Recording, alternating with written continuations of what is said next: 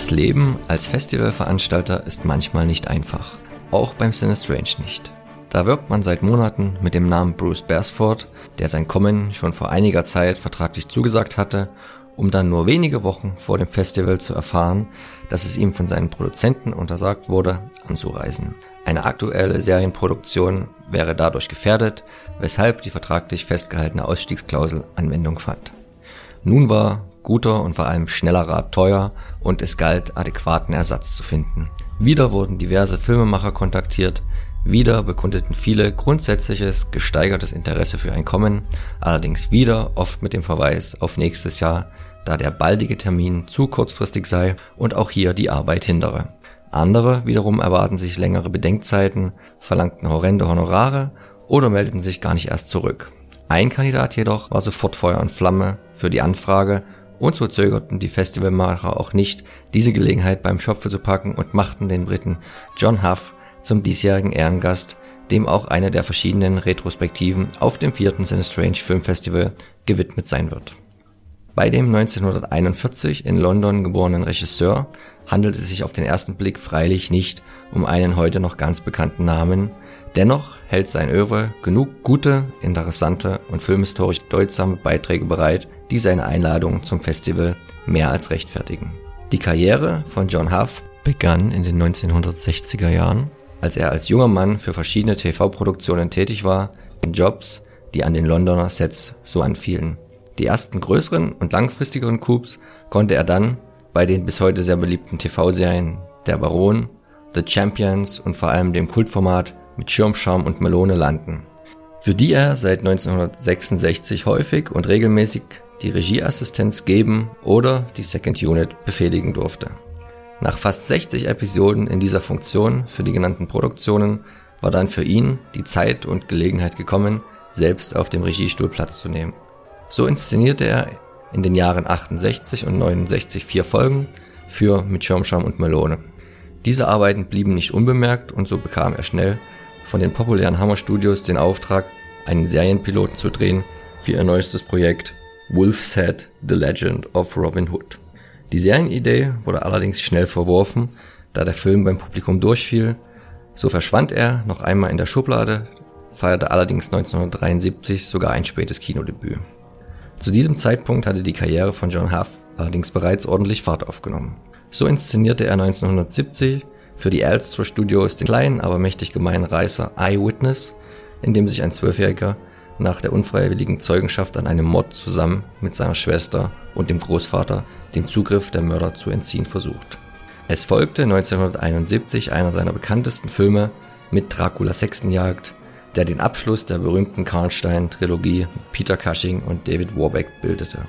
Der im Original Twins of Evil heißende Film basiert, wie seine beiden Vorgänger The Vampire Lovers aka Gruft der Vampire und Lust for a Vampire, aka Nur Vampire küssen blutig, auf der Papiergeschichte Carmilla, rund um den Clan der Familie Karnstein, wohnhaft auf dem gleichnamigen Schloss. 1972 folgte die Produktion Die Schatzinsel, Treasure Island, mit Orson Welles und Lionel Stander in den Hauptrollen, die zu dem Zeitpunkt bereits eine langjährige und bewegte Produktionshistorie hinter sich hatte. Der Film wurde für unterschiedliche Märkte in verschiedenen Sprachen gedreht und so zeigte sich Huff auch nur für die englischsprachige Version verantwortlich, während er sich die Regie-Credits mit den beiden italienischen Regisseuren Andrea Bianchi und Antonio Margaretti teilte.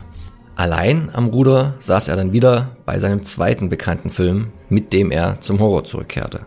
Tanz der Totenköpfe oder The Legend of Hell House, basierend auf der gleichnamigen Erzählung, konnte neben bekannten Schauspielern wie Pamela Franklin, Rowdy McDowell oder Peter Bowles mit einer sehr interessanten und frühen Variation der Spukhaus-Thematik aufwarten und hat sich damit seither einen besonderen Platz in den Herzen der Gruselfans bewahren können. Das lag natürlich auch an Huffs besonderer Inszenierungsstil, den er in der Folge auch in anderen Genren und Produktionsländern zeigen sollte. So drehte er fortan in den USA seinen kommerziell erfolgreichsten Film und Beitrag zum Action-Genre mit Casimary Irreleri von 1974 mit Susan George und Peter Fonda, weiterhin die zusammenhängende Nicht-Zeichentrick-Fantasy-Disney-Produktion Die Flucht zum Hexenberg 1975 und Der Sieg der Sternenkinder 1978 mit Donald Pleasence, Christopher Lee und Betty Davis. sowie das Action-Drama Verstecktes Ziel, Brass Target, ebenfalls 1978 mit Sophia Loren, John Cassavetes und Max von Sydow in den Hauptrollen.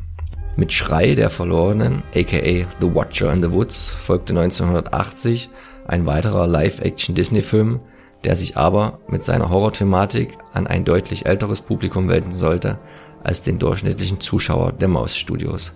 Trotz Betty Davis in der Hauptrolle und einem genreerprobten Regisseur am Ruder ging das Kalkül, jugendlich auf der vom Exorzisten losgetretenen Horrorwelle mitzuschwimmen, nach diversen Produktionsproblemen und Verzögerungen allerdings nicht auf. Es schlossen sich fürs amerikanische Kino die kleinere Horrorproduktion Incubus 1982 und mit Triumph des Mannes, den sie Pferd nannten 1983, der Abschluss der berühmten Trilogie um den von Richard Harris gespielten britischen Aristokraten im Wilden Westen an. In den 80ern und 90er Jahren wechselten sich dann Huffs Engagements bei verschiedenen Formaten ab.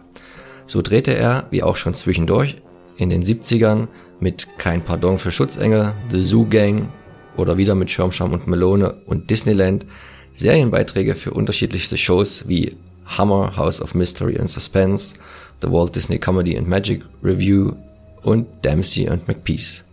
Ins Kino kehrte er hingegen nur noch mit wenigen Filmen zurück. Zu nennen sind da der britische Zurück in die Zukunft Trittbrettfahrer Der Biggles-Effekt von 1986 und der sich an dem gleichnamigen berühmten Kunstwerk orientierte Horror American Gothic in Deutschland unter dem Namen Dark Paradise 1988 erschienen. Beim Fernsehen fand er hingegen eine neue Heimat, für das er jährlich bis 1991 mindestens einen Film inszenierte. Die betreffenden Produktionen wie Howling 4, The Original Nightmare oder die Nicht-Horrorstoffe Black Arrow, Krieg der Rosen, A Hazard of Hearts, Wagnis der Liebe, The Lady and the Highwayman, Gefährdete Liebe, A Ghost in Monte Carlo, Ein Phantom in Monte Carlo und Duel of Hearts, Duell der Leidenschaft gehören zwar sicher nicht zu seinen wichtigsten Filmen, zeigen aber eindrucksvoll, dass sich John Huff in vielen Genren zu Hause gefühlt hat. Seine aktive Karriere ließ er dann mit den späten Something to Believe in 1998 und Bad Karma 2002 ausklingen. Auch wenn in dieser Auflistung die ganz großen Klassiker fehlen, so bietet das Kommen John Huffs zum vierten Strange Film Festival vom 15. bis 20. September diesen Jahres dem interessierten Filmfan doch eine einmalige und unbezahlbare Möglichkeit, einen besonderen Könner seines Fachs näher kennenzulernen und hautnah seinen Anekdoten über ein bewegtes Leben als Regisseur zu lauschen. Wir von der Depret Radio Redaktion freuen uns jedenfalls auf einen mehr als interessanten Gesprächspartner, auf den wir hoffentlich auch euch mit diesem kurzen Überblick über sein filmisches Schaffen ein wenig neugierig machen konnten.